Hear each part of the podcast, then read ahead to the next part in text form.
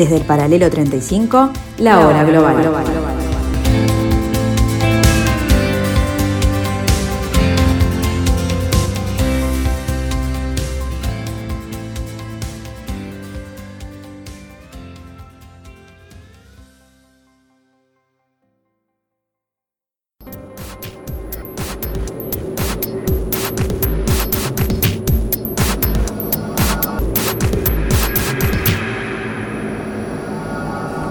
Hola, ¿qué tal amigos? Muy buenas tardes. Bienvenidos a este martes 25 de mayo del año 2021. Bienvenidos a este pedacito de la tarde de Radio Mundo en el 1170M de vuestro dial. Aquí en el paralelo 35 donde intentaremos en la próxima hora tratar de analizar, de ver o de interpretar de alguna manera lo que está sucediendo en el mundo.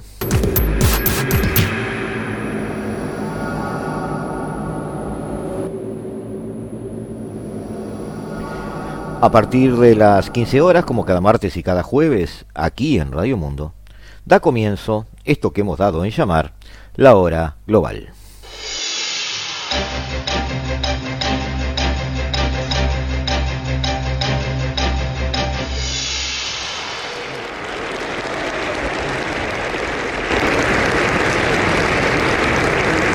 Hermanos y familia, un saludo al gabinete entrante y a los amigos que hoy me acompañan. Un saludo al pueblo ecuatoriano. Es un día de renovación, porque el gobierno que hoy nace tiene ante sí la responsabilidad de liderarnos hacia un nuevo siglo del republicanismo ecuatoriano.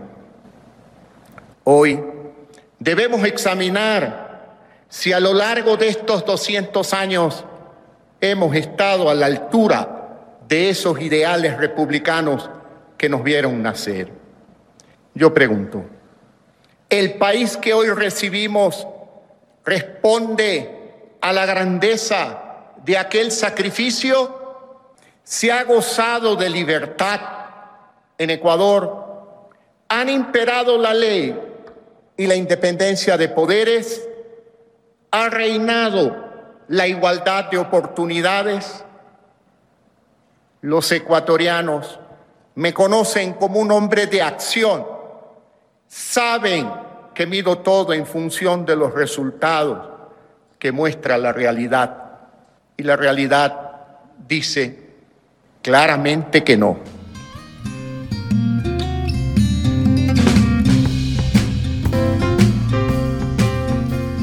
Ecuador finalmente ha tenido elecciones. Una segunda vuelta ajustada, como suele serlo cuando los latinos estamos involucrados. Guillermo Lazo, que había obtenido el 19,74% de los votos en la primera vuelta, se impuso frente a Andrés Arauz, el candidato de izquierda, que había tenido 32.72% de los votos. Clave para esta imposición de Lazo fue el acuerdo con Pachat Kutik, Pachacutic, Pachacutic, el partido indigenista de Yacu Pérez, que con su 19,39% de los votos, casi un 20%, la quinta parte de los votos, fue el fil de la balanza que inclinó esta segunda vuelta. La elección entre Lazo, un banquero, neoliberal, a, cuenta del discurso este, cotidiano de la izquierda. Eh, y Andrés Arauz, eh, un populista de izquierda de, que creció a la sombra de Rafael Correa, eh, no fueron solos los únicos protagonistas de esta elección. Esta elección en realidad tuvo tres protagonistas a nuestro entender, amigos. Guillermo Lazo, quien finalmente triunfó, quien finalmente tendió los puentes necesarios para llegar al poder. la comunidad indigenista, que esta vez sí decidió una elección. Y el verdadero protagonista, el telón de fondo de todo esto, fue Rafael Correa, quien desde Bélgica apoyó con ahínco a Andrés Arauz, el ganador de la primera vuelta y perdedor de la segunda. Guillermo Lazo le dedicó algunos párrafos a Correa, mentor de Arauz, así como fue mentor de Lenín Moreno, el actual presidente, dejándole alguna tranquilidad en cuanto a que no se iban a continuar las persecuciones políticas y judiciales que se habían iniciado bajo el régimen actual. Yo no entré en política ni para meterme preso a nadie ni para destruir absolutamente nada. No voy a intervenir en la justicia ni, ni para promover un juicio ni para interrumpir la acción de los jueces. No traigo en mi mochila ninguna lista de ecuatorianos a los que quiero ver en la cárcel. Esta fue una campaña sucia. Correa ha dividido pero está entrando en los libros de historia. Dejémosle ahí. Fueron las palabras del presidente electo respecto a este líder de izquierda que estuvo 10 años en el poder prácticamente, que fue mentor del actual presidente Lenín Moreno y que sigue siendo una figura fundamental en la política ecuatoriana hasta hasta esta segunda vuelta, donde la derrota de la izquierda se ha hecho sentir, está causando heridas importantes. No hemos estado a la altura. Hoy recibimos un país con históricos niveles de desempleo, un país que ha deslumbrado por su incapacidad para hacer frente a una pandemia brutal, pero que países en similares condiciones encararon de forma más ordenada, eficiente y sobre todo libres de corrupción. Para hablar de la elección, para hablar de Lazo, para hablar de los indigenistas, para hablar de Correa, hay que hablar también, pero en primer lugar, de Lenín Moreno, el actual presidente, quien desde el 24 de mayo del 2017, eh, al mando de Alianza País, el movimiento de Correa, y que recordemos, fue dos veces presidente, este, fue tres veces presidente, perdón, Lenín Moreno fue dos veces vicepresidente de Correa, en el 2006 y en las elecciones del 2009. En el 2018, recordemos que Lenín Moreno propició un referéndum con siete preguntas, donde, entre otras cosas, inhabilitaba a corruptos eh, con la pérdida de sus bienes y con la participación en política, dejaba de lado la prescripción de delitos sexuales a niñas y adolescentes, trataba de eh, prohibir la minería en áreas protegidas, pero sobre todo ese referéndum dejaba sin efecto la reelección. El administrador licenciado Lenin Voltaire Moreno fue demasiado pronto repudiado por el correísmo, quien lo había llevado al poder, o quizás el correísmo descubrió eh, demasiado pronto que había sido dejado a la deriva por el presidente de Alianza País, que antes había sido vicepresidente no solo abandonado, sino traicionado según algunos integrantes de ese movimiento. Traicionado en sus principios de acción política. En vez de clarificar las, las posiciones agudizando los enfrentamientos, una táctica de campaña muy típica de Correa y que le ha rendido mucho, las desdibujó por una proliferación de acuerdos con el opositor derrocado, con el FMI, con los Estados Unidos en lugar de China, dio marcha atrás con la legislación de medios y sus tribunales avanzaron desdibujando la legislación o dotándose de distancias especiales en lo que se dijo era una avanzada judicial contra el expresidente y exiliado Correa en Bélgica. Correa, desde allí, perseguido por la nueva justicia oficialista, en el 2019, Moreno además decepcionó a las clases medias y a los movimientos indígenas que se rebelaron en su contra por la quita de los subsidios a los combustibles. Marchas de protesta que nosotros hemos cubierto aquí, amigos, y de las cuales hemos opinado y en el 2020 decepcionó a todos los sectores por su errática o nula gestión sanitaria en los tiempos de pandemia.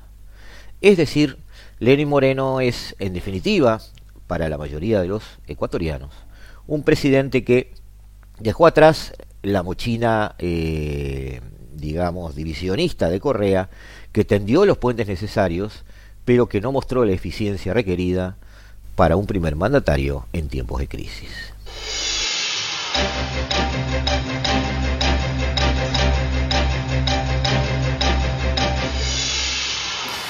En Ecuador, el presidente electo Guillermo Lazo toma esta jornada las riendas del país en medio de diversas crisis.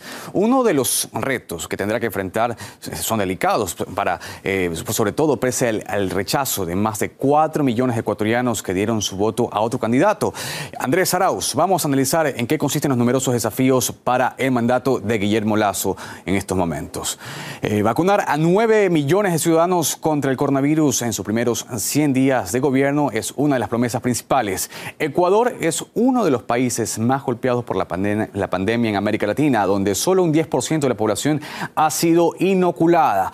El brote de la crisis sanitaria ha empeorado al ya lento crecimiento económico. De marzo a diciembre del 2020 se registró una caída del Producto Interno Bruto de más del 6%.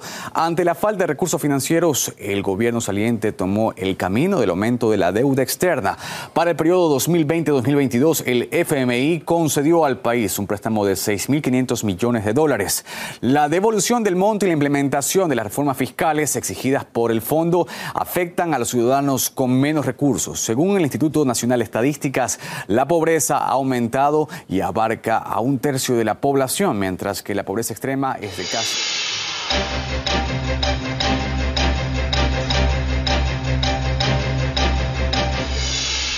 Guillermo Lazo, de 65 años, es un ex banquero conservador que pregona el libre comercio y se considera sobre todo anticorreísta. Eh, hay que recordar que este miembro del Opus Dei perdió las elecciones con la izquierda en el 2013 y en el 2017. Es el último de 11 hijos de un matrimonio de clase media. No completó sus estudios de economía, pero logró descollar en el sector financiero. Eso es quizás una de las eh, cosas o o los blancos móviles en los que se ha fijado la izquierda acusándolo de estar dentro de la cocina de la crisis financiera que se dio en Ecuador a finales de los años 90. Fue gobernador de la provincia de Guayas, cuya capital es Guayaquil. Fue ministro de Economía en el gobierno del derrocado expresidente Jamil Mawad entre el 98 y el 2000.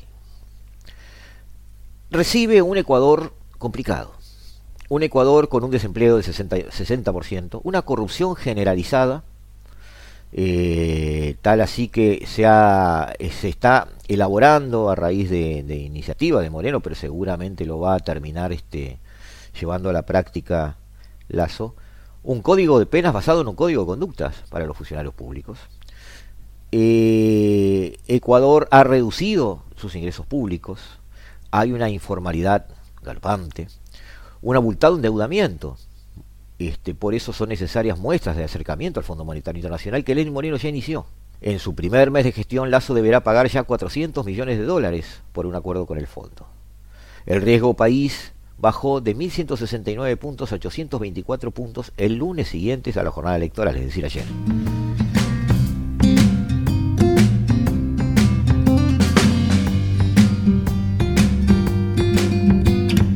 En unos minutos volvemos a estar con ustedes amigos. No se vayan, sigan aquí en Radio Mundo en el 1170 AM.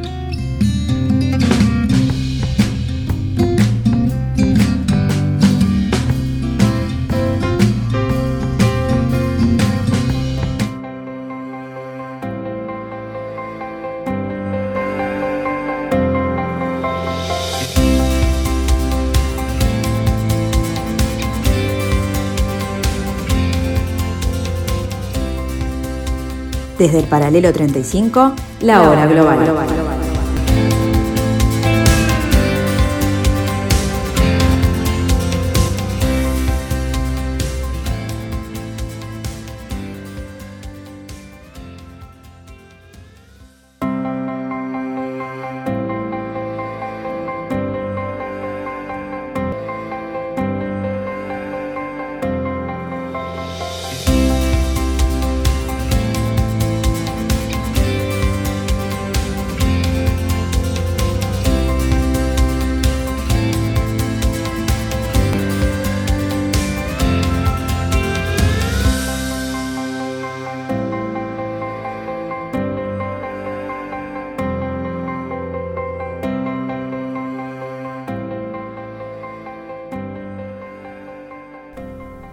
Las reformas económicas que va a llevar adelante Lazo, en realidad muchas de ellas han sido iniciadas ya.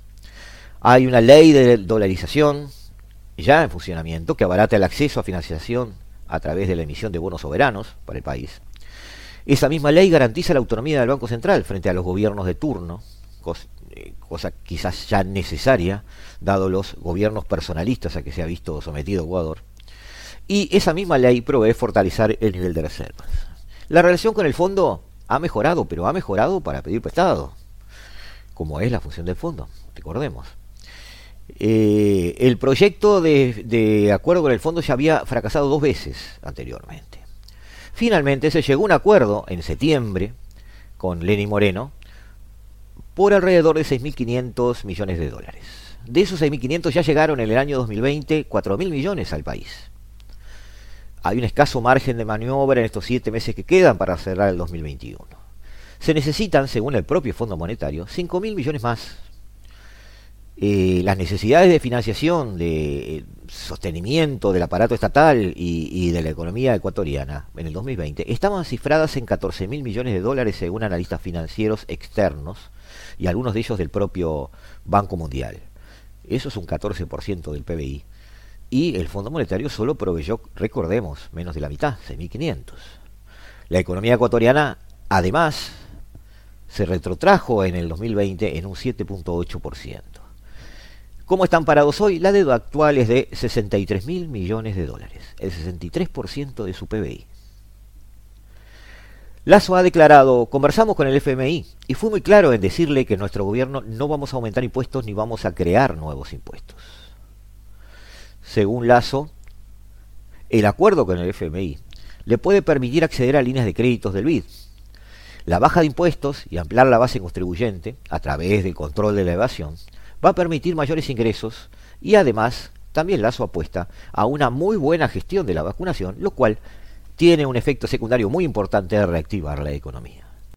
Una característica que ha llamado la atención de los votantes en Ecuador y también de los dirigentes indigenistas que se han plegado a la elección de Lazo es que Lazo promete mucho pero da muchos detalles sobre lo que promete. Promete en definitiva incentivos tributarios, créditos al 1% de interés, un ajuste progresivo de salario mínimo hasta llegar a la cifra de 500 dólares, provee vacunar a 9 millones de personas en 100 días, crear 2 millones de empleos y construir 200.000 viviendas rurales. Es una entusiasta de integrar en forma activa la Alianza para el Pacífico y, sobre todo, es un gran luchador con lo que se denominó el socialismo del siglo XXI.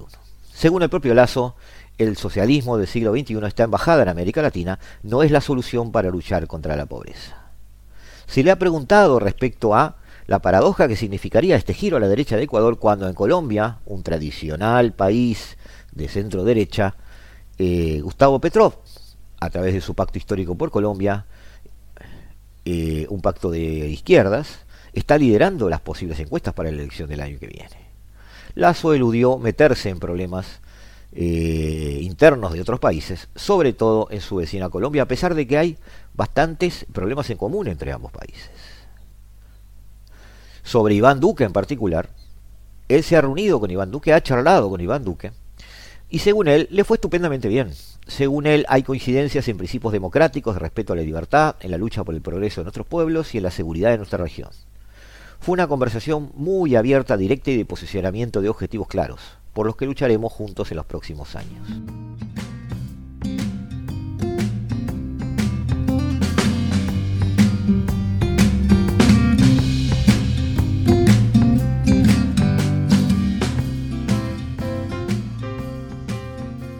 Eh, tampoco fue parco Lazo en explicar eh, el cinturón o el cordón de aliados que se propone obtener.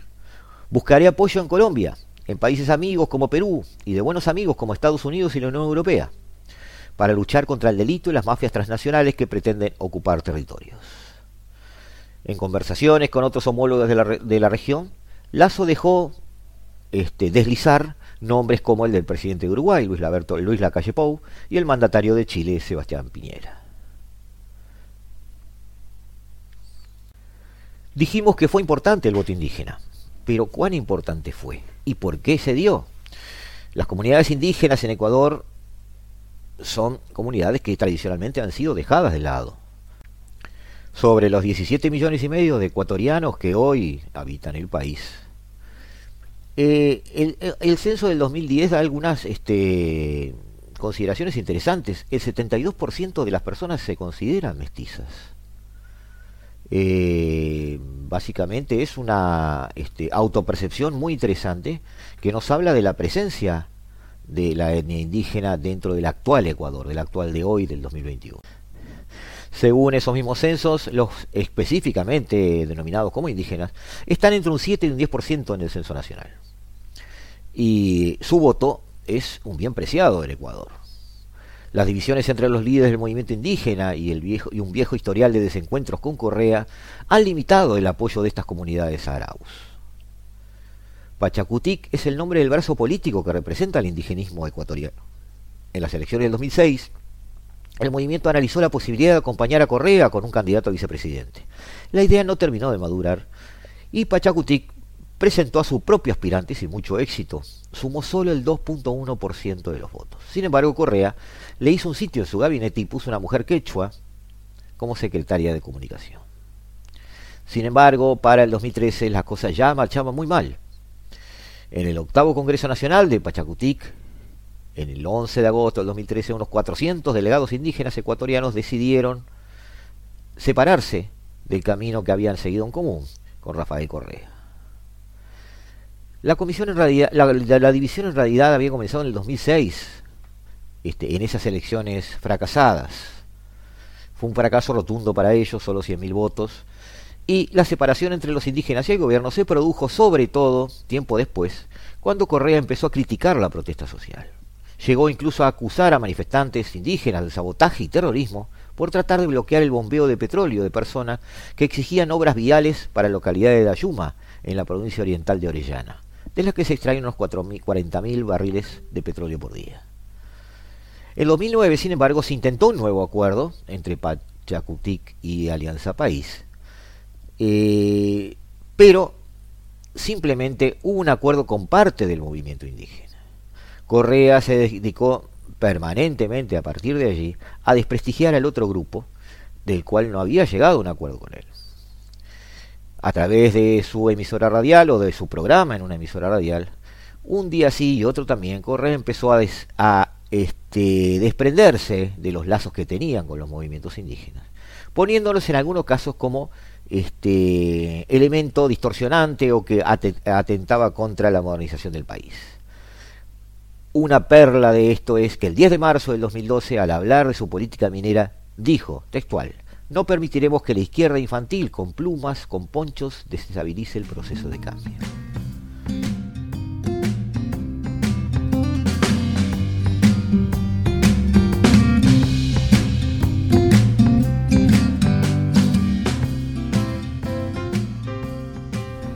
Hoy el movimiento indígena está dividido frente a Arauz, porque si bien ese movimiento es la representación política de la Confederación de Nacionalidades Indígenas de Ecuador, CONAIE, eh, cuyo, titular Jaime Pérez ha llamado a, votar a Arauz, el propio candidato de Pachacutic, Jacu Pérez, del cual hemos hablado de aquí hace dos semanas, fue tras un voto en blanco.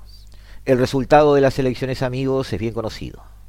Básicamente, los números no mienten.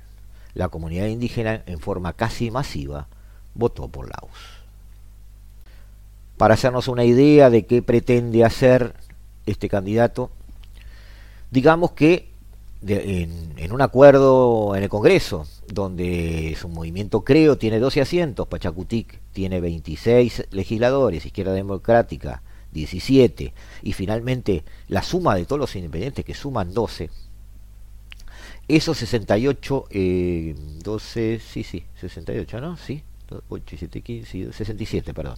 Esos 67 legisladores lograron que la presidencia de la Asamblea recaiga en eh, una mujer indígena, una líder del movimiento Pachacutic. Eso lo hizo notar también Lazo en su discurso. En acción y en intención, parece ser Lazo el hombre destinado a dejar atrás algunas divisiones e intentar una seria reunificación del país. Eso lo veremos, lo analizaremos. Eso, en definitiva, será el epílogo que veremos o no, dentro de unos meses o quizá años. Según su discurso, todo cambia este 24 de mayo. en este gobierno que hoy nace, en este nuevo ciclo de republicanos. Termina la era de los caudillos. ¿Ha imperado la ley y la independencia de poderes? ¿Ha reinado la igualdad de oportunidades? No, no hemos estado a la altura. Recibimos a un país con históricos niveles de desempleo, un país incapaz de enfrentar una pandemia mundial. ¿Quién habría apostado, dice Lazo, que un ex banquero y una mujer indígena, amazónica, ocuparían hoy estos dos poderes del Estado?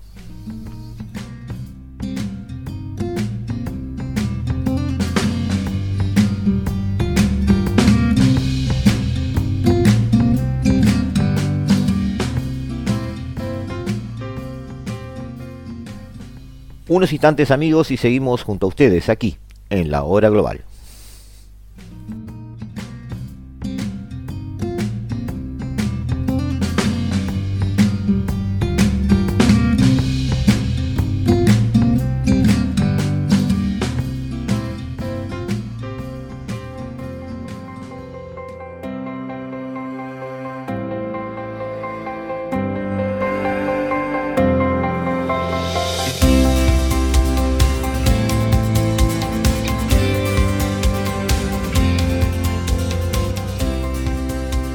Desde el paralelo 35, la hora global.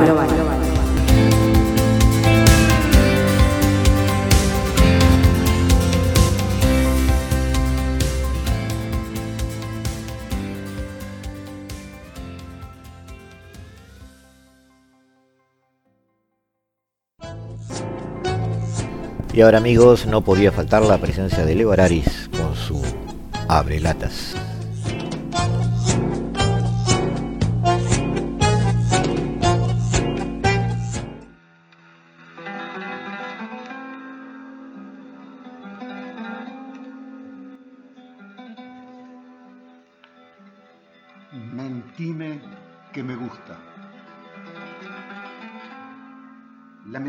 Ocupa un lugar muy importante en nuestras vidas. El poeta León Felipe, que a la mentira la llama cuento, lo escribe en pocas palabras. Y Paco Ibáñez le da una voz poderosa y musical. Abrimos y cerramos el abrelata de hoy con ellos.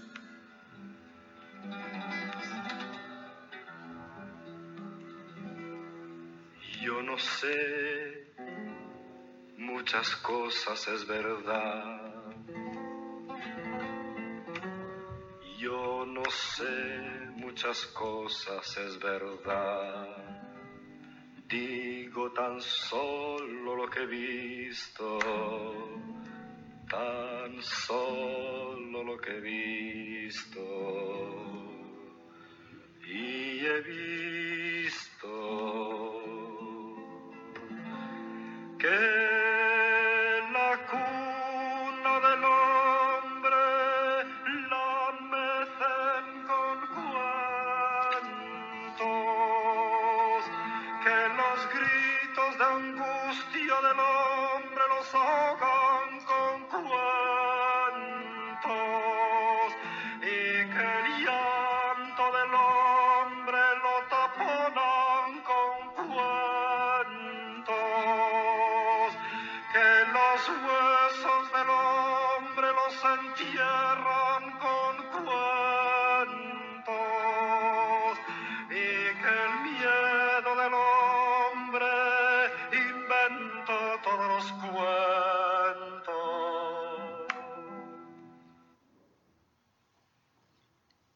Hay de muchos tipos y los filósofos la decorquitan desde hace milenios para justificarla, combatirla, clasificarla y domesticarla.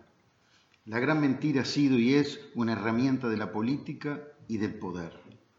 Los mitos y las teorías conspirativas han construido fortalezas, palacios, templos e imperios. Si bien el incremento de la educación y la cultura pueden oficiar de antídoto, nuestra sociedad global se ha vuelto muy vulnerable con la proliferación de medios de comunicación difíciles de regular o de verificar y sin una conciencia clara a nivel masivo de la impunidad con que se usa. Las grandes mentiras prosperan en momentos de inseguridad e incertidumbre como los que vive el planeta en la actualidad.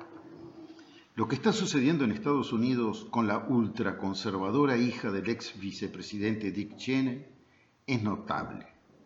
Liz Cheney fue elegida por sus correligionarios congresistas presidenta de la bancada republicana, puesto que pierde por no apoyar la teoría conspirativa del robo de la elección presidencial por parte de los demócratas. El sector dominante del Partido Republicano ha trazado un test de lealtad a Trump que pasa por la aceptación de la gran mentira. No hay lugar para republicanos que acepten la legalidad del proceso electoral a pesar de conteos y reconteos, decenas de procesos judiciales y los más de 7 millones de votos de diferencia a favor de Biden. Por intereses electorales, ambición, miedo, sometimiento, la verdad es despreciada. Y en la base, honestamente, muchos adhieren a la gran mentira. Como dice el poeta, esto empieza desde la cuna. Un cuento es sobre todo una fantasía. Por su objetivo no se asimila una mentira, pero todos estamos de acuerdo que no es el relato veraz de hechos. Todos los niños del mundo tienen una etapa en la vida en que un cuento les ayuda a conciliar el sueño. Una historia en la que pueden haber príncipes y princesas, o ratones, mariposas y murciélagos. No importa, siempre que en algún momento hayan situaciones que den miedo, que aparezca una heroína o un héroe y que al fin termine bien. La magia, los superpoderes, la fantasía no necesitan ninguna lógica. Hablan a otra parte del maravilloso cerebro del pequeño, vinculando a sus temores e inseguridades en el proceso de crecer en un mundo complejo, donde adivina que ya hay fuertes y débiles, ganadores y perdedores, buenos y malos. El cuento le da un orden a las cosas, una esperanza a los desafíos, un héroe a quien identificarse y en quien confiar. No siempre el niño distingue la realidad y la fantasía. Eso no tiene demasiada importancia. Lo que importa es que la narración exorcice al miedo. La teoría conspiracionista es la versión para adultos del mismo cuento. Es una narrativa que cumple con iguales objetivos y tampoco necesita lógica, porque le habla el miedo. Siempre hay un culpable de nuestros males a quienes tememos o aborrecemos. Alcanza con que sea el otro, al que se le puede señalar con el dedo. Siempre hay un peligro porque son ladrones, vagos, drogadictos, quieren suplantar la raza blanca, robarnos las mujeres, el trabajo, el pan. En la gran mentira siempre hay un salvador fuerte y dominante. La relación es asimétrica, apela a la lealtad sin fallas, al sometimiento. La teoría conspirativa está basada en una mentira capaz de aliviar la ira, el miedo, la incertidumbre de quienes se sienten abandonados del destino o de la sociedad. Señala un culpable para mis desgracias, una cara para detestar y un salvador. Por lo tanto, hay esperanza. Este mecanismo funciona en todos los niveles. Hoy lo vemos funcionar en los más altos niveles del poder. Si el tema les interesa, podemos seguir analizándolo en las próximas abrelatas. Entre tanto, dejamos las últimas estrofas a León Felipe y a Paco Ibáñez. Yo no sé muchas cosas, es verdad. Yo no sé muchas cosas, es verdad. Digo tan solo lo que he visto tan solo lo que he visto y he visto que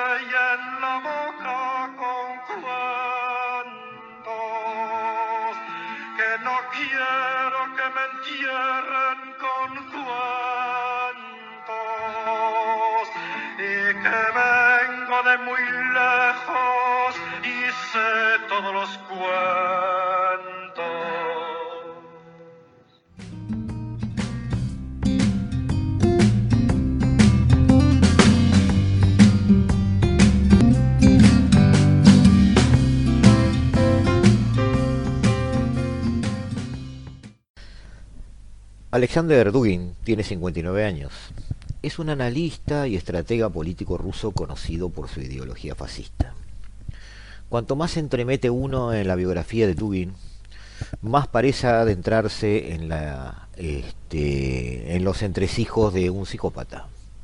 Más parece adentrarse en una especie de fanatismo geopolítico eh, que anhela una superioridad muy similar a las ensoñaciones de Adolf Hitler en sus primeros años.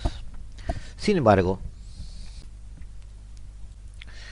y este sin embargo es muy importante, si muchos hubiéramos leído Mein Kampf antes de 1939, quizás este, se hubiera entendido mejor el régimen que de alguna manera iba a lanzar al mundo a una Segunda Guerra Mundial.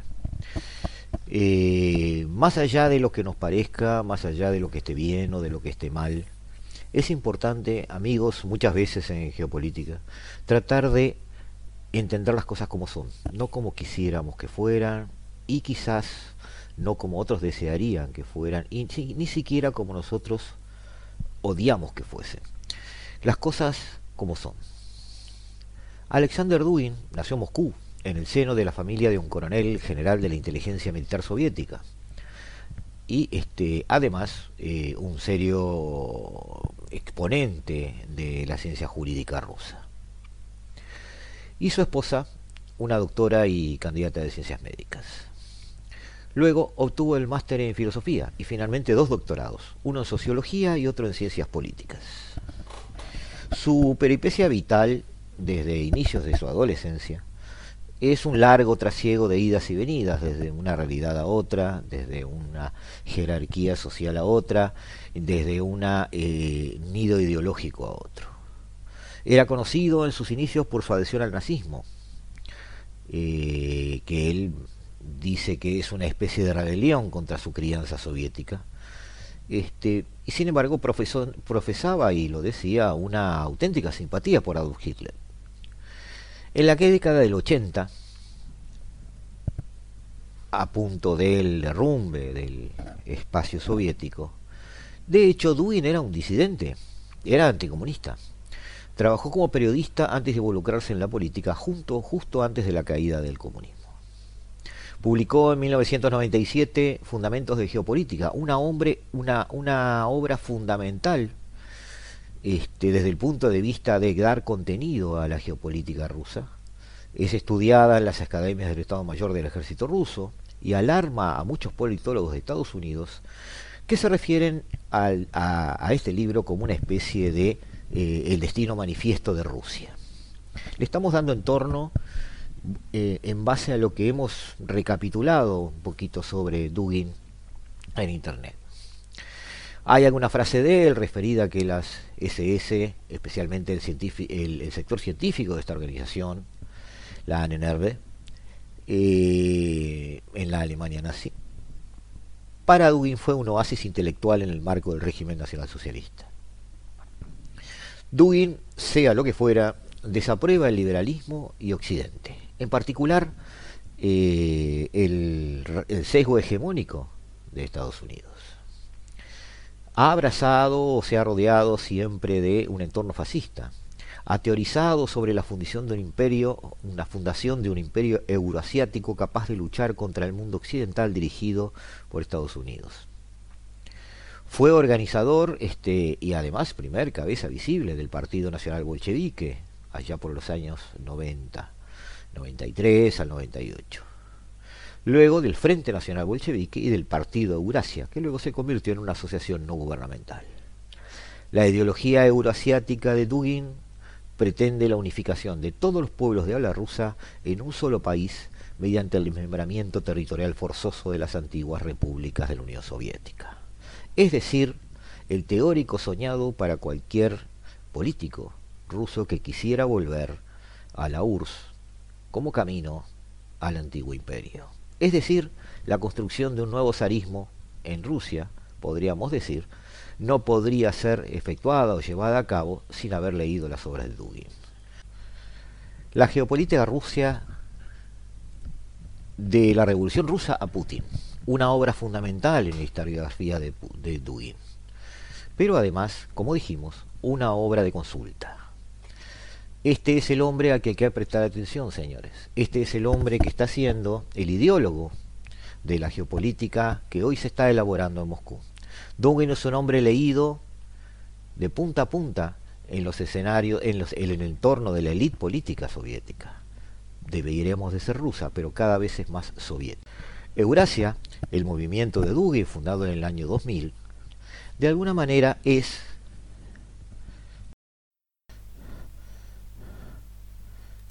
En un artículo publicado en Politic Magazine el pasado 2 de marzo, Ben Judá, autor de Fragile Empire, cómo Rusia cayó, este, cayó en su amor por Putin, se pregunta por qué el presidente ruso ha dejado de tener miedo a Occidente.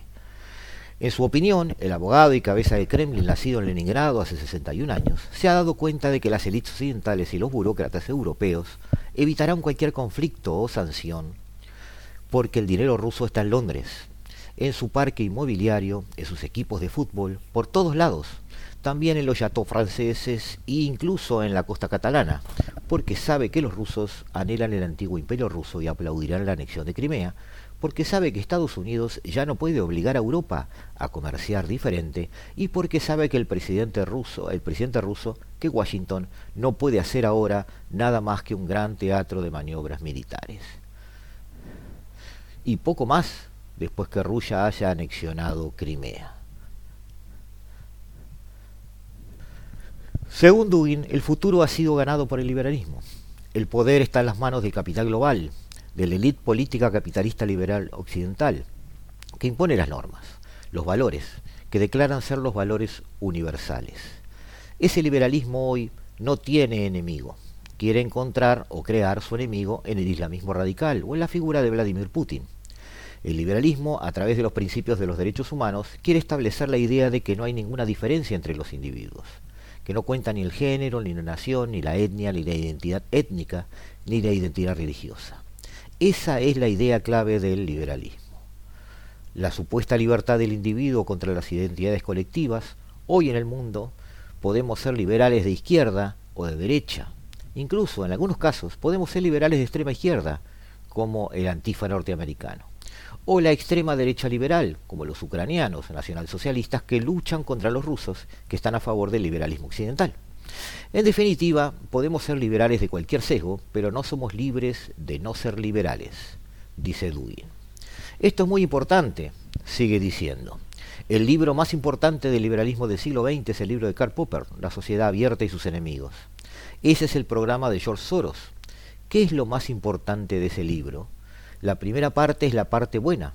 Todos, abierta, sociedad, invitación a todos a participar. Es muy simple pero poca gente remarca la segunda parte. En ese tramo, ya desde el título, es muy diferente. Sus enemigos. ¿Qué es lo que nosotros debemos hacer con los enemigos entonces de la sociedad abierta? O reeducarlos, o eliminarlos. El liberalismo es el proceso histórico de la liberación del individuo, pero no todo es tan evidente como parece. Amigos, Alexander Dugin desde su fanatismo, desde sus posiciones extremas, ha demostrado ser un pensador muy inteligente, ha demostrado ser tener una gran influencia en los sesgos geopolíticos de las estrategias de las potencias del otro lado del Cáucaso, y de alguna manera eh, es una figura relevante en las letras eh, de la ciencia política de hoy. Ha estado en Buenos Aires hace unos años, ha estado, está haciendo una gira por el sur de Europa en este momento. Eh, ha presentado desde el año 2013 su libro La Cuarta Teoría Política.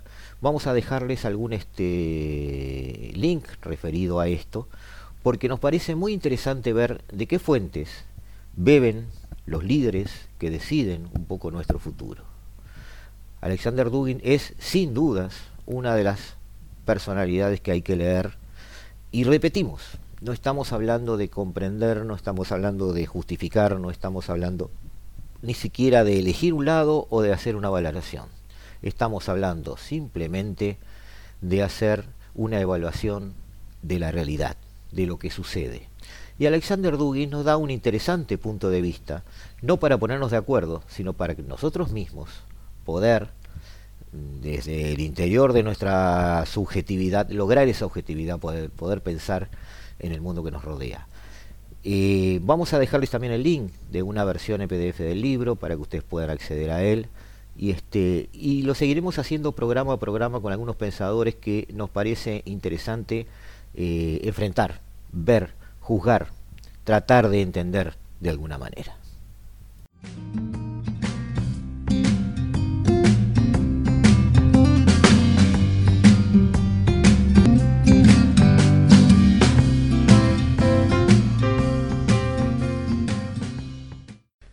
Hasta aquí ha tenido lugar nuestra cita de hoy, martes 25 de mayo del año 2021, aquí en el 1170M de vuestro dial, aquí en el paralelo 35, donde hemos tratado de interpretar, como siempre decimos, qué sucede en nuestro nuevo giro del planeta. Los esperamos, los esperamos el jueves para tratar de tener otras visiones, otras miradas sobre lo que está sucediendo en el mundo. Los dejamos. Hasta aquí ha llegado la hora global.